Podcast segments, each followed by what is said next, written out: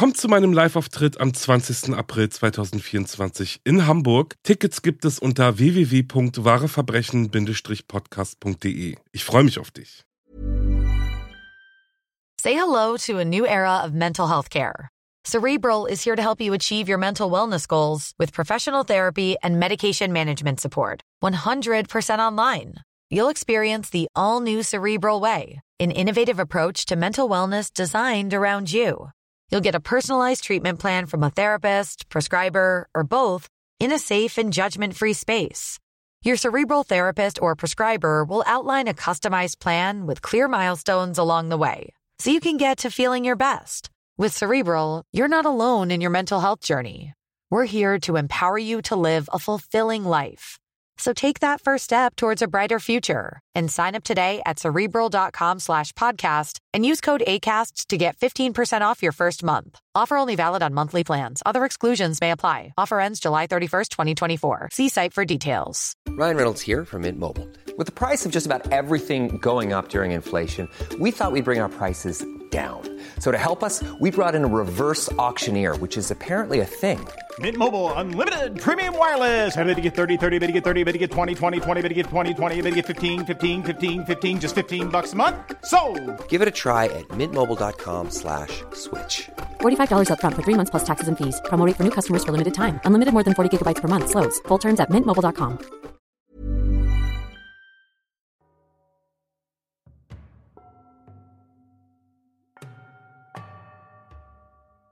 Hallo und willkommen zurück bei Wahre Verbrechen. Ich bin Alex, das ist mein Podcast und ich freue mich sehr, dass du und du und du und du wieder eingeschaltet hast. Hallo auch an alle, die zum ersten Mal zuhören. Ja, hier gibt es ein Intro und ja, hier gehören die ersten Minuten ganz allein euch und meinen unendlichen Dank für euren Support. Danke dafür und danke auch für eure vielen lieben Nachrichten, eure vielen neuen Bewertungen auf allen Podcast-Plattformen in Form von Sternen, Daumen, Herzen, was auch immer. Ihr seid wirklich die aller, aller, allerbesten. Ja. Gut, bevor es losgeht, verweise ich auf mein Steady-Profil, über welchem ihr ab sofort alle Folgen über das Paket I Love ohne Werbung hören könnt und den Podcast dadurch auch ein wenig unterstützen könnt, wenn ihr wollt natürlich. Wenn nicht, ist das auch okay, denn alle Folgen gibt es natürlich weiterhin for free überall, wo es Podcasts gibt. Jetzt aber. In meinem heutigen Fall geht es um zwei Fälle von Vergewaltigung und die Überführung des Täters durch sein DNA-Profil. Wie sicher sind solche Profile aber eigentlich? Und wie viel Gewicht hat ein DNA-Profil im Hinblick auf all die anderen Tatsachen rund um einen Prozess? Und was ist eigentlich der CSI-Effekt? All dies hört ihr jetzt gleich sofort. Zieht euch vorher noch euren Laborkittel aus und macht es euch im Pausenraum gemütlich, denn es geht los.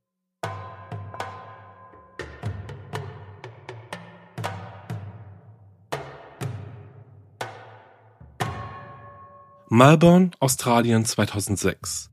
Das Orsted Krankenhaus ist eines der Krankenhäuser, in dem Vergewaltigungsopfer zur gerichtsmedizinischen Untersuchung gebracht werden. Am frühen Morgen des 15. Juli 2006 wartete hier eine aufgeregte Frau auf ihre Untersuchung. In dem Haar der Frau klebte männliches Ejakulat. Es stammt von dem sexuellen Übergriff, den die Frau nur wenige Stunden vorher erlebt hatte. Sie wurde zu Oralsex gezwungen. Der Täter drang nicht in sie ein. Eine Frage, die sich die Frau immer wieder stellt, ist, wurde ich überhaupt vergewaltigt? Ihre Freundin sitzt neben ihr und hält ihr die Hand. Sie hat sie dazu gedrängt, eine Vergewaltigungsanzeige zu erstatten, ging unbekannt. Die Anzeige zog die Frau aber später wieder zurück. Ich nenne die junge Frau Mary. Dieser Name ist nicht ihr richtiger Name. Das, was da an ihrem Haar klebte, waren die unsichtbaren Fragmente männlicher DNA, die dazu beitragen würden, ihren Peiniger zu überführen und vor Gericht zu bringen. Nachdem die Ärztin Mary empfangen hatte, begann sie mit ihrer Untersuchung. Mit einem Handschuh entnahm sie Mary eine Probe des Ejakulats in ihrem Haar und tupfte es auf einen Objektträger. Objektträger sind diese kleinen Glasplatten, die dann unter ein Mikroskop geschoben werden. Das kennt ihr bestimmt aus einer Serie oder aus einem Film. Die Ärztin versiegelte den Objektträger in einer Tüte und übergab ihn der erwartenden Polizei. Und nur vier Monate später kam es zu einer Festnahme. Es war der Dienstagmorgen des 14. November 2006, die letzte Woche der Highschool-Abschlussprüfungen im gesamten Bundesstaat Victoria. Farah Yamas Klassenkameraden waren sicher schon in Panik wegen der Prüfungen am Nachmittag. Oh, wie gerne hätte Farah mit ihnen getauscht. Doch als der 19-Jährige gegen 7.50 Uhr die Haustür seines Elternhauses im nördlichen Fort Preston von Melbourne öffnete, wurde er von drei Polizisten empfangen. Die leitende Ermittlerin stellte sich als Karen Porter vor und sagte, sie wolle ihn zu einem mutmaßlichen sexuellen Übergriff befragen, der sich vier Monate zuvor in einem Nachtclub namens Venue 28 in Doncaster, etwa 15 Kilometer von seinem Elternhaus entfernt, ereignet hatte. Pfarrer antwortete ihr, dass er noch nie von dem Club gehört hatte und auch noch nie in Doncaster gewesen war. Doncaster ist ein Vorort von Melbourne, in dem alle nicht in Australien geborenen Einwohner eher aus Europa oder Asien stammen, erklärte der Pfarrer.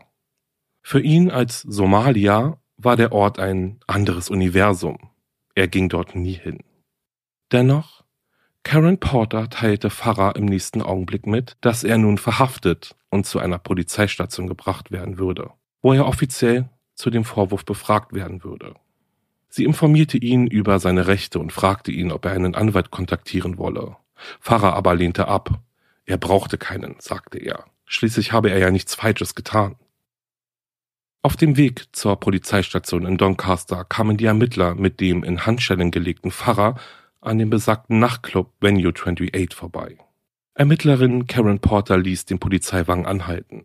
Sie zeigte auf den Club und fragte Pfarrer nochmals, ob er am besagten Abend in diesem Club war und wieder antwortete er ihr, noch nie in meinem Leben gesehen. Farah Yamas Mutter war ihrem Sohn zur Polizeiwache gefolgt und während sie besorgt im Empfangsbereich wartete, wurde er in einem Vernehmungsraum geführt, wo man ihm das Bild einer 48-jährigen Frau zeigte, die bewusstlos in einer Toilettenkabine des Venue 28 gefunden worden war. Bei der gerichtsmedizinischen Untersuchung dieser Frau war eine männliche DNA gefunden worden, die mit seiner übereinstimmte. Farah erklärte der Polizei, er habe die Frau noch nie in seinem Leben gesehen und könne beim besten Willen nicht verstehen, wie seine DNA an ihr gefunden werden konnte. Doch es half nichts. Die Beweise waren erdrückend. Die DNA lügt nicht. Farah Yama wurde daraufhin wegen Vergewaltigung angeklagt.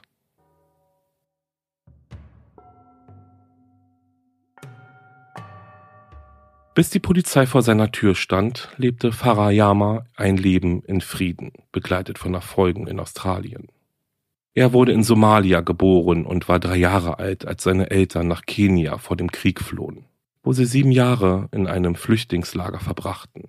Mit seinen Eltern und seinen vier Geschwistern wanderte er nach Neuseeland aus, wo er seine erste formale Schulbildung erhielt. Im Jahr 2000 wanderte die Familie dann nach Australien aus. Im Juli 2006 absolvierte er das letzte Jahr der Highschool am Peter Lalor Secondary College. Er spielte gerne Cricket, Basketball und ging gerne aus, trank aber aufgrund seines muslimischen Glaubens keinen Alkohol. Der 14. Juli 2006 war ein Freitag. Es war der Tag, an dem sich sein Leben begann drastisch zu ändern. An diesem Abend ging er mit zwei Freunden in eine Billardhalle die nur wenige Kilometer von seinem Zuhause entfernt war, und traf dort auf zwei Mädchen in seinem Alter. Sie kamen ins Gespräch, und trotz dessen, dass Farah die Einstellung hatte, keinen vorehelichen Sex zu haben, fand er sich bald mit einem der Mädchen auf der Rückbank des Autos seines Kumpels wieder. Dort haben sie sich wild geküsst und Oralsex gehabt. Anschließend haben sie sich umarmt und voneinander verabschiedet. Wie ein normaler Mensch, sagte er damals in seinem Verhör. Doch Mary erzählte ihrer Freundin später in der Nacht eine andere Version der Geschehnisse, woraufhin diese sie dazu drängte, eine Anzeige bei der Polizei zu erstatten, was sie ja dann noch tat. Mary wurde von den Polizeibeamten in die Notaufnahme des Austin Hospitals gebracht, wo die Centers Against Sexual Assaults, kurz CASA, eine von der Regierung finanzierte Gruppe zur Unterstützung und Beratung von Opfern sexueller Übergriffe, die Northern Casa unterhält, eine ihrer 16 Kriseneinrichtungen im Bundesstaat Victoria.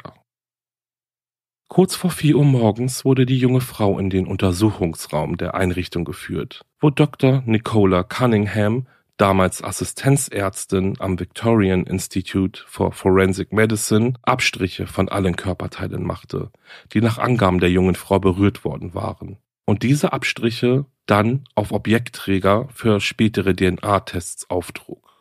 Und Dr. Cunningham schnitt auch einen Teil von Marys Haar ab, verfilzt, wie sie feststellte, durch das Ejakulat. Farayama bestritt in seinem Verhör vehement, die junge Frau genötigt zu haben, erklärte sich aber bereit, eine DNA-Probe abzugeben. Die Polizei befragte auch seine Freunde, deren Berichte über die Nacht seine Aussagen bestätigen. Als die Polizei Mary einige Tage später aufsuchte, um den Vorfall erneut mit ihr zu besprechen, zog sie ihre Anzeige zurück. Aus welchen Gründen auch immer hatte Mary Angst, man würde ihr nicht glauben, oder stimmte ihre Version der Geschehnisse einfach nicht. Leider gibt es keine Antwort auf diese Frage, da Mary nachdem sie ihre Anzeige zurückgezogen hatte, ja von der Bildfläche verschwunden ist. Dennoch zeigt die Tatsache, dass man sich diese Fragen stellt, sehr gut auf, wie schwierig die Klärung eines solchen Falls manchmal sein kann. Ist Mary wirklich Opfer eines sexuellen Übergriffs geworden? Kann es gut sein, dass sie durch die erneute Befragung durch die Polizei ihren Mut verloren hat, gegen den Täter vorzugehen, da sie womöglich glaubte, man würde sie für eine Lügnerin halten? Und andererseits, wenn sie gelogen hatte, warum hat sie das getan? Hat sie sich geschämt und sich nicht getraut, ihrer Freundin die Wahrheit zu sagen? Aber kommen wir jetzt erst einmal zurück zu den weiteren Geschehnissen. Auch wenn Mary ihre Anzeige gegen den 19-jährigen Farah Jama zurückgezogen hatte, seine DNA-Probe, die er ja freiwillig abgegeben hatte, befand sich jetzt im System des forensischen Labors der Polizei und nach viktorianischem Recht darf ein DNA-Profil von einer Person, die nicht angeklagt wird oder wurde, ein Jahr lang aufbewahrt werden, bevor es vernichtet werden muss. 24 Stunden nach Fahrers Nacht in der Billardhalle zog sich eine 48-jährige Frau in einem nur 10 Kilometer entfernten Vorort eine schwarze Hose, ein Spaghetti-Trägertop und eine mit Pailletten besetzte Strickjacke an, bereit für einen schönen Abend. Zusammen mit ihrer Schwägerin und einem Freund war sie auf dem Weg in den Nachtclub Venue 28 in Doncaster. Bevor sie in den Club gingen, tranken die drei noch zwei große Schlucke ihres Lieblings-Haselnusslikörs und verließen dann das Auto. Die Überwachungskameras an der Eingangstür des Clubs zeigten, dass die Gruppe um 22.20 Uhr eintraf. Eine halbe Stunde später, um 22.50 Uhr, entdeckte eine Sicherheitsbeamtin ein Frauenbein, das unter einer Tür in der Damentoilette hervorschaute. Die Tür der Kabine war verschlossen. Drinnen lag die 48-jährige Frau, die ich hier Lisa nenne, zusammengesackt auf dem Boden. Der Reißverschluss ihrer Hose war offen und sie hatte sich übergeben. Ein Krankenwagen brachte sie in das Austin Hospital. Dort verlor sie immer wieder das Bewusstsein.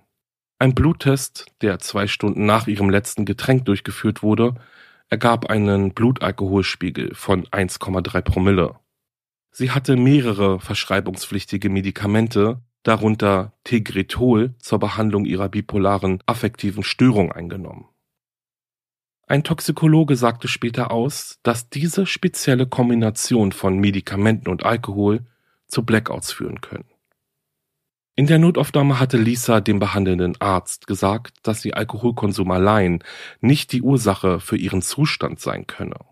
Stattdessen fragte sie sich, ob sie womöglich Opfer eines sexuellen Übergriffs geworden sei. Aufgrund ihrer Annahme wurde dahingehend eine Untersuchung veranlasst. Um 10 Uhr am Sonntagmorgen wurde Dr. Nicola Cunningham in die Räume des Zentrums gegen sexuelle Übergriffe im Austin Hospital gerufen. Sie entnahm der 48-jährigen Proben, bevor sie die schwarze Hose der Frau für eine spätere Analyse in einen Plastiksack einpackte. Am darauffolgenden Freitag, dem 21. Juli, untersuchte die Polizeiwissenschaftlerin Deborah Scott die Abstriche und die Hose an ihrem Labortisch in der Abteilung für forensische Biologie des Zentrums für forensische Dienste der Victoria Police. Sie konnte kein Sperma auf der Hose entdecken, aber einer der vier Vaginalabstriche lieferte ihr ein Ergebnis. Eine winzige Spermaprobe, die aber intakt war.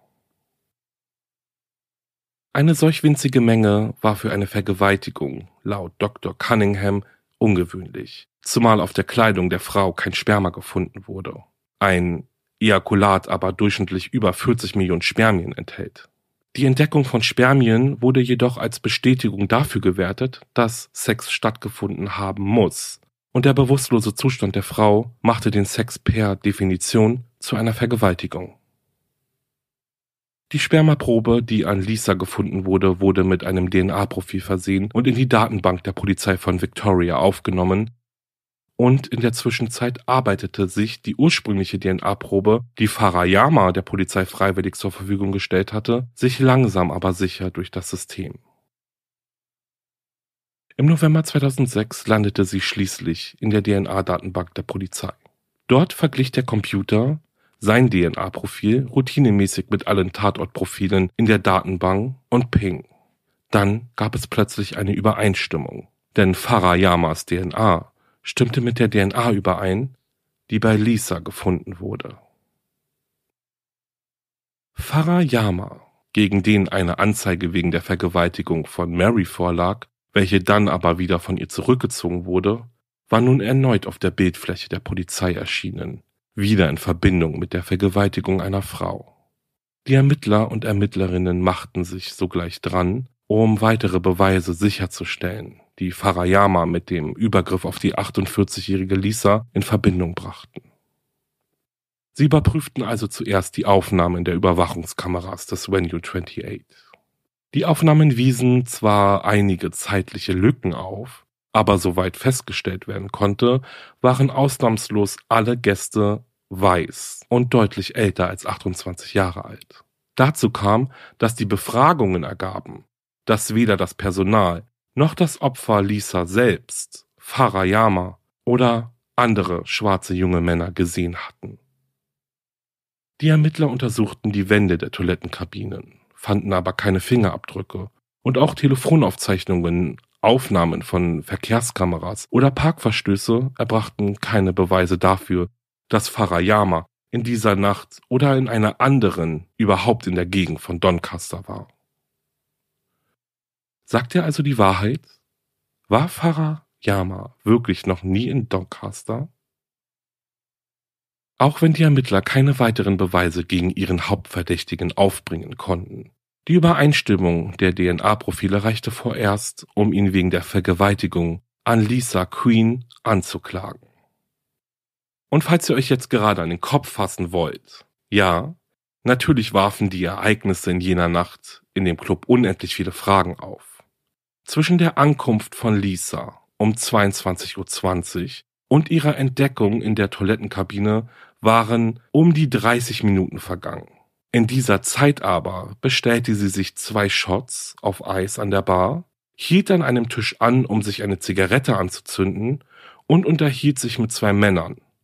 Und dann, dann kam sie zu sich, lag auf dem Boden und die Leute standen um sie herum. Jetzt war es so, dass man meinen könnte, dass ziemlich wenig Zeit für den Täter da war.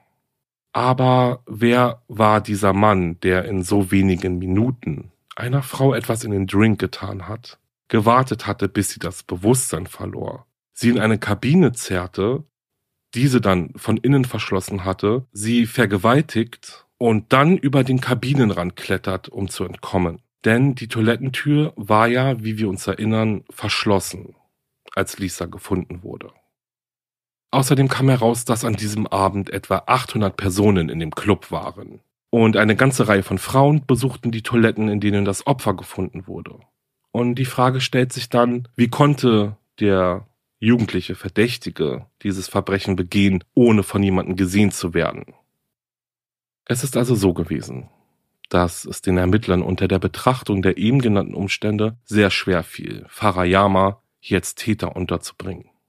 Und genau deswegen wurde auch Detective Karen Porter ein wenig unruhig. Könnte es ein Problem mit den DNA-Beweisen gegeben haben? Sie selbst wusste, dass Farayama in einer Anzeige genannt worden war, die in der Nacht vor dem Vorfall in der Diskothek eingereicht worden war, und dass die beiden Proben daher etwa zur gleichen Zeit im Polizeilabor bearbeitet worden sein mussten. Könnte eine der beiden Proben also die andere irgendwie verunreinigt haben?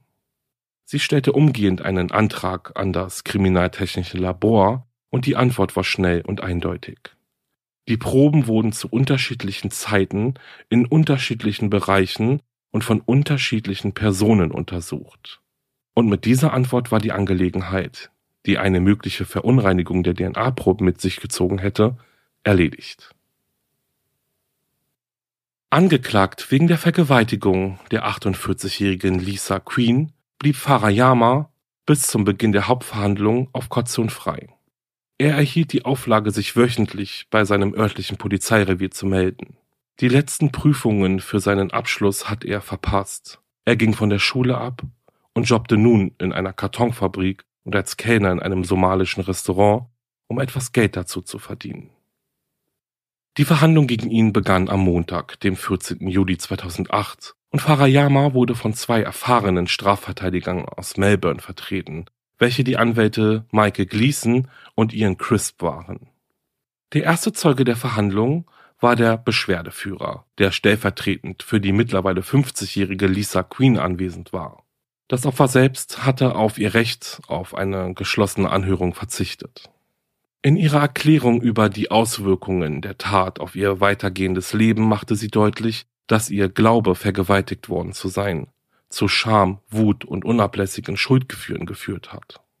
Reaktionen, von denen Vergewaltigungsopfer häufig berichten. Weitergehend trat dann Deborah Scott, die Polizeiwissenschaftlerin, in den Zeugenstand. Sie präsentierte die DNA-Beweise und erklärte dem Gericht, dass es keine Möglichkeit einer Kontamination gebe. Detective Karen Porter bestätigte Einzelheiten von Farad Yamas Verhaftung und das Gericht hörte seine Befragung durch die Polizei. Die drei Alibi-Zeugen von Farayama wurden alle im Kreuzverhör durch die Staatsanwaltschaft und dem Anwalt der Anklage vernichtet. Auch in den Zeugenstand trat Farahs Vater, dessen Aussage von einem Dolmetscher übersetzt werden musste. Er sagte aus, dass er in der Tatnacht schwer krank gewesen sei und dass sein Sohn zusammen mit anderen Familienmitgliedern an seinem Bett den Koran rezitiert habe. Dieses Alibi brachte Farahs Vater ja schon zu Beginn der Ermittlungen gegen seinen Sohn auf den Tisch. Dennoch wurde dieses Alibi als nicht handfest belegt behandelt und konnte die vorliegende Übereinstimmung der DNA-Proben nicht entkräftigen. Die Aussage von Farahs Vater wurde von der Staatsanwaltschaft ins Lächerliche gezogen und vor Gericht niedergeschmettert. Obwohl sogar eine Apothekenquittung vorlag, diese jedoch lediglich einen Wert von 12 australischen Dollar aufwies und damit wohl der Beleg da war, dass er nicht schwer krank gewesen sein kann.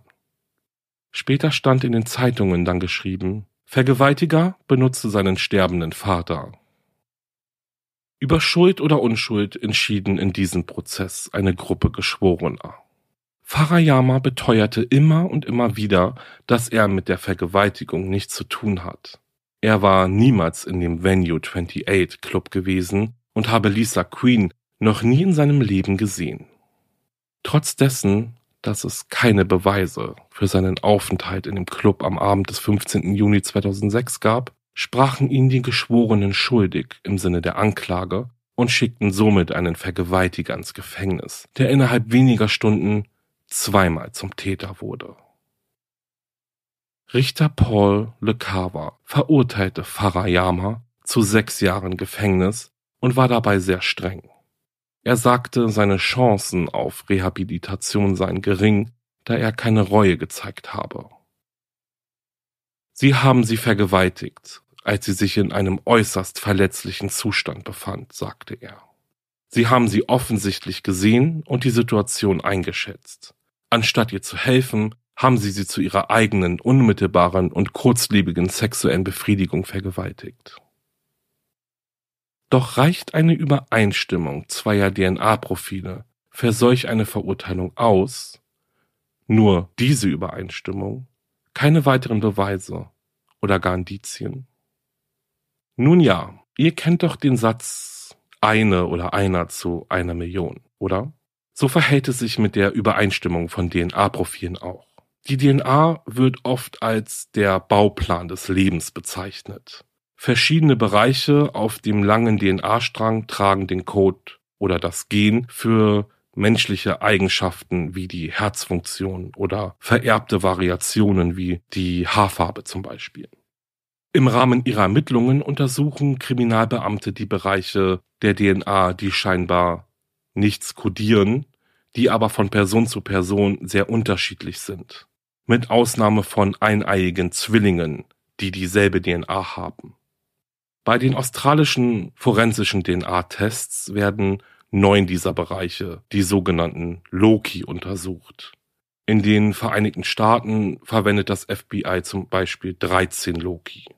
Jeder Lokus hat zwei genetische Marker, die als Allele bezeichnet werden und zusammen ergeben sie dann neun Zahlenpaare, also ein 18-teiliges DNA-Profil. Das sind so Striche. Also man könnte sagen, es ist wie, sieht aus wie so ein Strichcode. Dieses DNA-Profil kann dann leicht mit anderen Profilen in einer Computerdatenbank verglichen werden.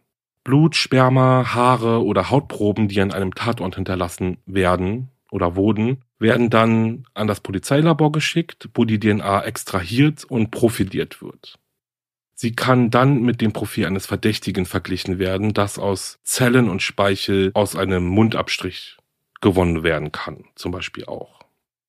Jetzt ist es so, wenn zwei Profile übereinstimmen, wird die Wahrscheinlichkeit, dass sie von derselben Person stammen, statistisch analysiert, was dann zu Schlussfolgerungen führen kann, wie zum Beispiel die Wahrscheinlichkeit war eins zu, sagen wir mal, 81 Millionen, dass eine andere Person als der Verdächtige aus der Bevölkerung diese DNA hinterlassen hat. Ja, also ich hoffe, ihr habt ein bisschen verstanden, was ich meine. Also es ist ziemlich sicher, dass wenn zwei DNA-Profile übereinstimmen, dass sie auch von derselben Person dann stammt, die, also dieses DNA-Profil. Aber kommen wir mal zurück zum Fall. Nach dem Urteilsspruch legten die Anwälte von Farayama sofort Berufung ein, weil der Richter die Geschworenen falsch beraten hatte. Und auch Farahs Mutter wollte mehr. Ende 2008 wandte sie sich an die Anwälte Kimani Boden und Hina Pascha. Im Jahr 2002 hatte das Duo für Schlagzeilen gesorgt, als es vor dem obersten Gerichtshof des Bundesstaates einen Kampf zwischen, ja man könnte sagen, David und Goliath gewannen. Sie hatten sich mit einem Börsenmakler angelegt, der von einer großen Anwaltskanzlei vertreten wurde und ihrem Kleinanleger eine Entschädigung von mehr als eine Million Dollar zugesprochen. Ich wollte Nachforschungen anstellen, erinnert sich Rechtsanwalt Boden, weil Farahs Fall einfach keinen Sinn ergab. Der Anwalt forderte zunächst die Akten der ersten Klage gegen Farayama an und erstaunlicherweise hatten weder Farahs erstes Anwaltsteam noch die Staatsanwälte diese Akten im Rahmen ihrer Vorbereitung auf das Verfahren eingesehen. Hätte die Staatsanwaltschaft die Akte gelesen, hätte sie sich vielleicht gefragt, warum ein Teenager, der an einem Freitag die Gelegenheit zum ausgiebigen Sex mit einer willigen Partnerin ausschlug, in der folgenden Nacht eine andere Frau vergewaltigte. Hätte die Verteidigung den Bericht angefordert, hätten sie diese Information definitiv gefunden. Doch bis Kimani Boden diese Akte in den Händen halten konnte, war es ein langer Weg, denn sein Antrag auf diese Akte wurde immer wieder mit der Begründung abgelehnt, es handelte sich nur um eine polizeiliche Untersuchung und nicht um eine abgeschlossene Akte. Rechtsanwalt Boden beantragte daraufhin die ursprünglichen DNA-Proben des vermeintlichen Opfers und schickte sie zur erneuten Untersuchung an einen unabhängigen DNA-Experten. Als dieser Wissenschaftler dann die Ergebnisse des Polizeilabors nicht wiederholen konnte, beschloss Rechtsanwalt Bowden, einen Antrag auf Kaution zu stellen, bis Farayama in Berufung gehen konnte. In der Zwischenzeit bereiteten die Anwälte der Staatsanwaltschaft von Victoria ihren Fall gegen die Kaution vor und studierten schließlich auch diese Akte der ersten Klage gegen den Verurteilten. Und dabei stießen sie auf einen entscheidenden Beweis. Beide mutmaßlichen Opfer von Farayama waren am selben Ort und von derselben Ärztin untersucht worden. Und das nur einen Tag auseinander. Bei der Kautionsanhörung am 16. November 2009 stimmte Brad Sonnet von der Staatsanwaltschaft einer Kaution zu und ein Berufungsverfahren wurde für Februar 2010 angesetzt. Überrascht, aber erfreut wusste Rechtsanwalt Bowden, dass die Anwälte der Staatsanwaltschaft um ihren Fall besorgt waren. Am 25. November teilte das Office of Public Prosecutions, kurz OPP, dem Victorian Institute of Forensic Medicine mit, dass es bei der Entnahme der Probe von Lisa Queen zu einer Kontamination gekommen sei und dass das OPP plötzlich den Berufungstermin vorzog. Die Anhörung fand nun am 7. Dezember vor dem obersten Gerichtshof statt. Das OPP teilte dem Gericht mit, dass eine Verunreinigung der DNA-Proben sehr wahrscheinlich sei, woraufhin Farayama nach 16 Monaten Haft freigesprochen wurde. Der Moment, der dazu führte, dass die DNA von Farayama in die Probe des 48-jährigen Opfers Lisa Queen gelangte, wurde schließlich in einem Bericht des Forensischen Instituts dokumentiert. In der Nacht, in der sie die Casa-Abteilung des Krankenhauses von Austin aufsuchte, hätte die junge Frau, also Mary, die nach ihrem sexuellen Kontakt mit Farayama untersucht wurde, ständig winzige, unsichtbare Fragmente von Yamas DNA aus dem getrockneten Sperma in ihrem Haar abgesondert. Einige wären auf dem Wagen mit den Abstrichen und in einer offenen Schachtel mit Objektträgern gelandet, hieß es. Der Untersuchungsraum sollte eigentlich nach jeder Benutzung gereinigt werden, wobei die Einwegartikel aus dem Wagen entsorgt und der Wagen wieder aufgeführt werden sollte. Doch in diesem Fall geschah dies nicht.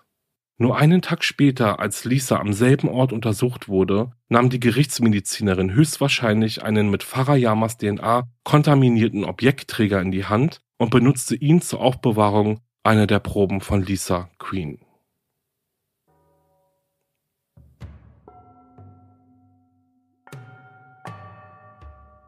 Der Fall Lisa Queen gegen Farayama ist in Australien als spektakulär gescheiterter Testfall für eine allein auf DNA basierende Strafverfolgung in die juristischen Lehrbücher eingegangen. Im Juli 2010 entschuldigte sich der damalige Generalstaatsanwalt von Victoria persönlich für die Geschehnisse. In einem vernichtenden Bericht des pensionierten Richters am obersten Gerichtshof Frank Vincent wurde das wiederholte Versäumnis von Polizei und Staatsanwaltschaft angeprangert die Unwahrscheinlichkeiten in ihrem Fall haben sie nicht richtig überprüft und die zahlreichen Warnzeichen, dass etwas nicht stimmt, haben sie nicht beachtet. Und auch in Richtung der Geschworenen hatte er kein gutes Haar zu lassen. Er meint, überall auf der Welt wird den Geschworenen routinemäßig vorgeworfen, sie seien anfällig für den sogenannten CSI-Effekt, bei dem sie sich übermäßig von forensischen Beweisen beeinflussen lassen. Aber in diesem Fall waren es auch die Polizei und die Staatsanwaltschaft, die den DNA-Beweis als etwas ansahen, das eine fast mystische Unfehlbarkeit besaß, die es ermöglichte, seine Umgebung außer Acht zu lassen. Er fasste die Ereignisse so zusammen.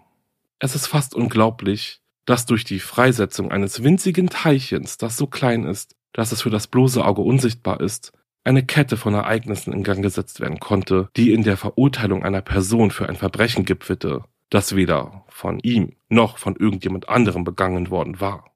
Vielen Menschen immenses persönliches Leid zufügte und eine Reihe von Mängeln in unserem Strafrechtssystem aufdeckte. Weder die Ermittler, die Polizeiwissenschaftler, die Staatsanwälte noch das ursprüngliche Verteidigungsteam dachten an die Möglichkeit einer Kontamination an der Stelle, an der die DNA entnommen worden war. Und es gab auch keine Vorschriften, die ihnen geholfen hätten, keine automatischen Protokolle, die im Falle einer Kontaminationsfrage zu befolgen wären, wie etwa die Rückverfolgung jeder Probe zu ihrer Quelle.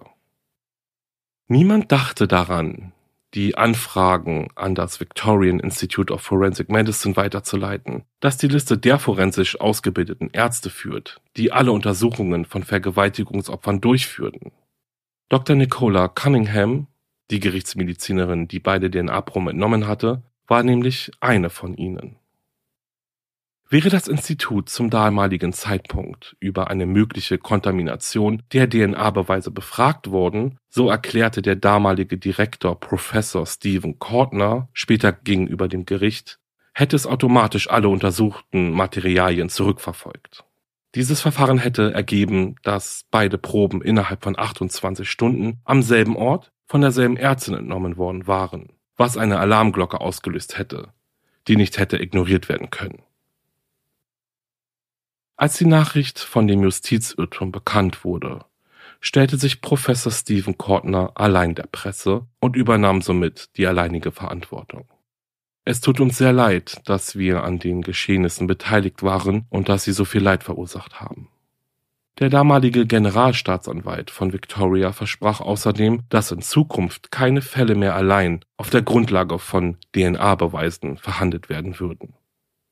In der Zwischenzeit wurden die von Frank Vincent empfohlenen Änderungen der forensischen Verfahren umgesetzt, einschließlich der Einführung von versiegelten vorverpackten Kits, die bei der Untersuchung von Vergewaltigungsopfern zum Einsatz kommen.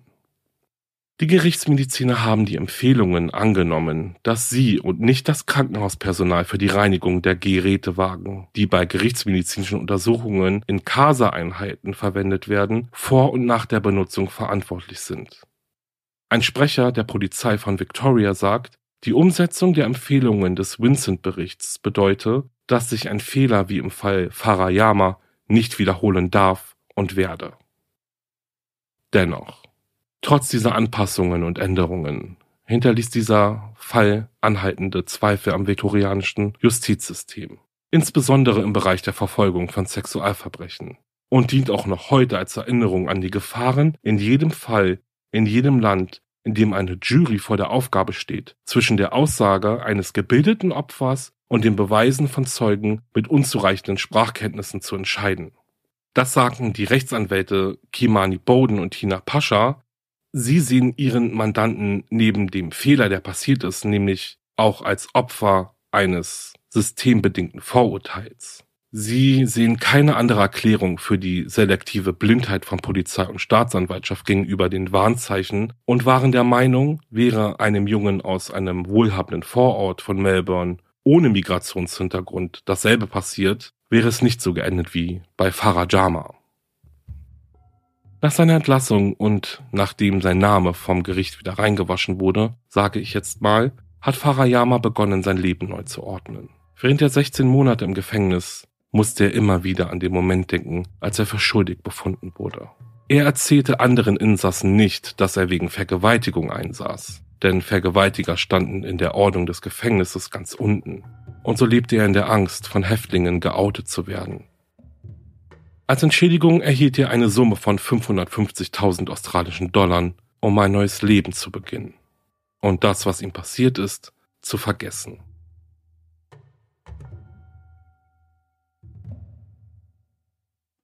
Und das war's mit dem Fall. Und ja, was soll ich sagen? Wo soll ich anfangen? Was ich an diesem Fall so spannend finde, ist die Tatsache, wie schnell auch mal alles schiefgehen kann und wie schnell aufgrund einer, naja, ich sage mal Kleinigkeit, wie das Aufräumen des Gerätewagens ein solch großes und einschneidendes Erlebnis hervorgerufen werden kann.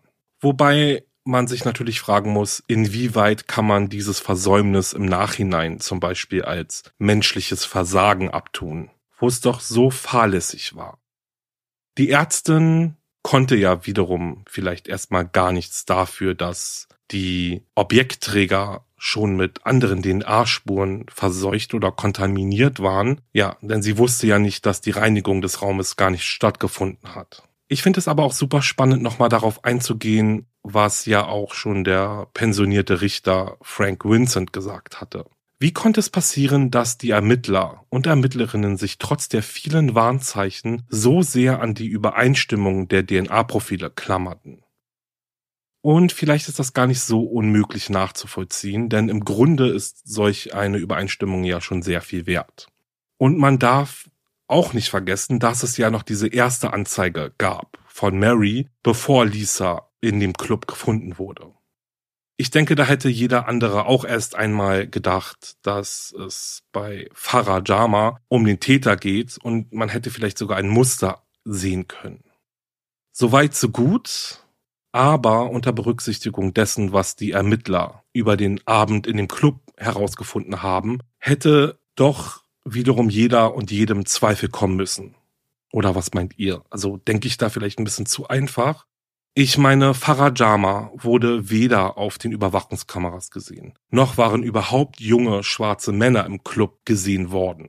Dazu kommt, dass das When You 28 ein Club ist, in dem man erst ab 28 Jahren reinkommt.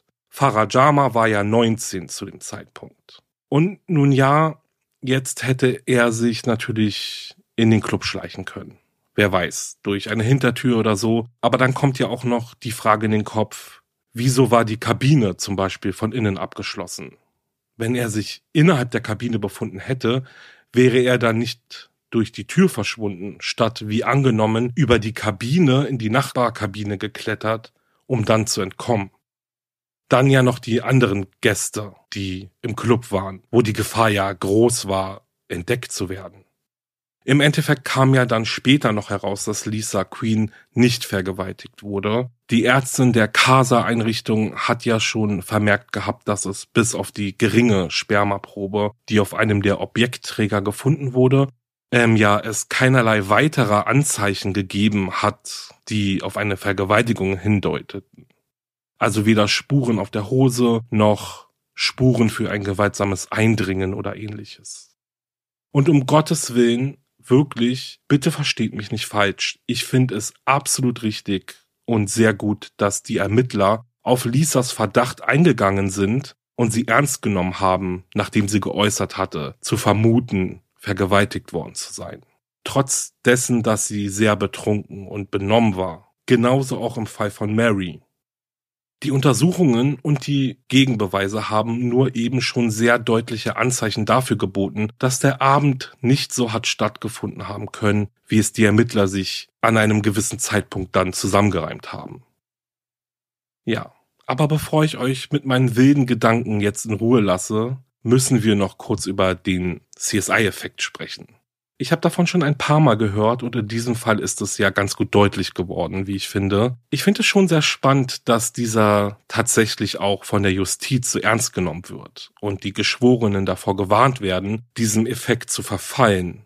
Denn es ist plausibel, in Serien wie CSI und auch in Büchern, Filmen und Podcasts wird so oft von den Erfolgen durch DNA-Profile oder durch die Übereinstimmung von DNA-Profilen gesprochen, dass ähm, ja Übereinstimmungen eben wirklich irgendwie unantastbar wirken. Also sie sind der ultimative Beweis dafür, dass der vermeintliche Täter oder die Täterin wirklich auch Täter oder Täterin sind.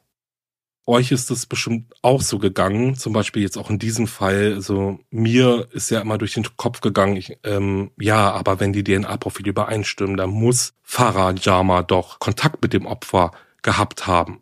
Ne, also vielleicht hatte er ja auch eine Affäre mit ihr oder ähnliches. Also mir ist auch gar nicht in den Kopf gekommen, dass es vielleicht einen ja, Irrtum gegeben haben könnte, erst einmal.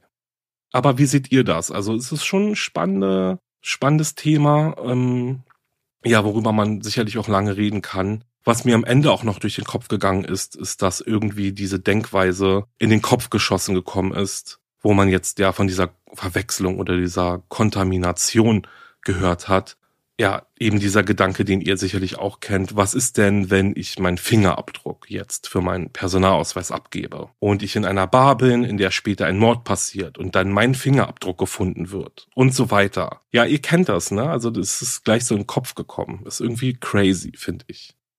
Ja, mich interessiert wirklich, was ihr denkt. Ähm, schreibt mir, schreibt unter das äh, Bild, äh, was zu dem Fall erscheinen wird, in die Kommentare ist ja auch spannend, dann wie andere reagieren und ihr untereinander euch dann so austauscht. Finde ich auch immer cool zu sehen. Also, ja.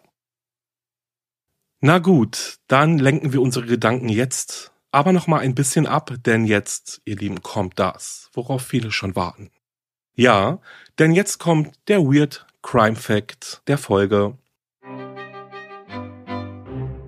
Und zwar, haltet euch fest, ein Mann wurde der Wilderei für schuldig befunden und wurde zu einem Jahr Gefängnis verurteilt.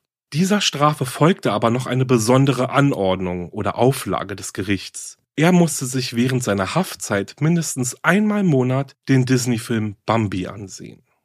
Und alle, die den Film kennen, wenn dieser Film ihn nicht seine Taten hat bereuen lassen, dann weiß ich auch nicht. Alles klar, ich verabschiede mich jetzt von euch mit der riesengroßen Bitte, dass wenn euch mein Podcast gefällt und ihr kurz Zeit habt, dann bitte gebt eine liebe Bewertung auf Apple Podcast oder Spotify oder Podimo oder wo auch immer für mich ab. Glaubt mir, das hilft mir und meinem Podcast wirklich sehr. Ihr tut mir damit wirklich einen riesengroßen Gefallen. Vielen Dank dafür jetzt schon im Voraus. Und ja, wenn ihr dann auch schon dabei seid, schaut auch auf meinem Instagram-Profil vorbei. Wahre-Verbrechen-Podcast. Folgt mir, schickt mir Herzen, ich sehe sie alle, versprochen. Und auch nur dort erfahrt ihr immer, was los ist, denn woanders bin ich nicht aktiv. Außerdem gibt es auch Kun-Merch von mir für euch, falls ihr noch das passende Ostergeschenk sucht. Und wenn ihr ein wenig Grusel in eurem Leben haben wollt, dann hört auch mal in meinen Podcast Paranormale Verbrechen rein. Ich verabschiede mich jetzt von euch und freue mich auf die nächste Folge. Bis dahin, bleibt sicher. Ciao.